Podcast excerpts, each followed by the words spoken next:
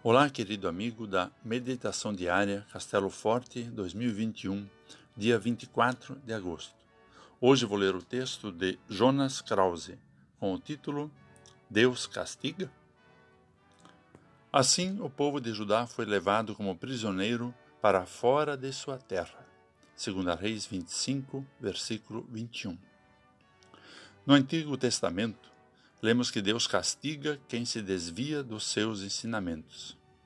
Zedequias, rei de Judá, cometeu muitos pecados.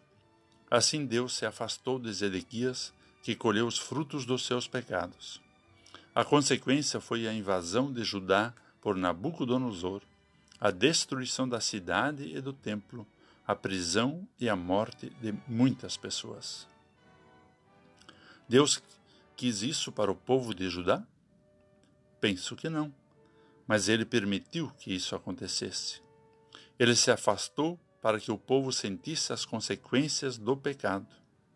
O ditado popular: quem não quer aprender pelo amor, aprende pela dor, se encaixa bem nesse contexto.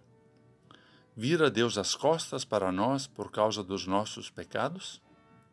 Cansa ele de nos exortar assim como pai ou mãe fazem com sua criança?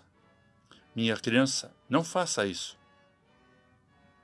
E de tanto avisar, num certo momento o pai ou a mãe deixam a criança experimentar as consequências da desobediência. Penso que, em algumas situações, Deus permite que façamos, façamos essa experiência. O Pai, por amor a nós, consente que isso aconteça para podermos abrir os nossos olhos. Mas ele não tem prazer no nosso sofrimento, pois o seu amor por nós é imenso.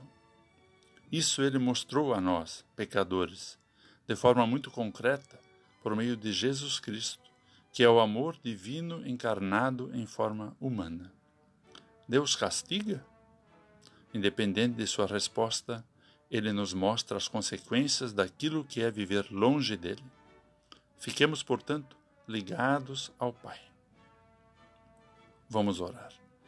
Deus do amor e da bondade, ajuda-nos a seguir os teus ensinamentos e a reconhecer o nosso pecado. Auxilia-nos por meio da tua palavra para que fiquemos ligados a ti e experimentemos a tua graça, o teu amor e o teu cuidado. Em nome de Cristo.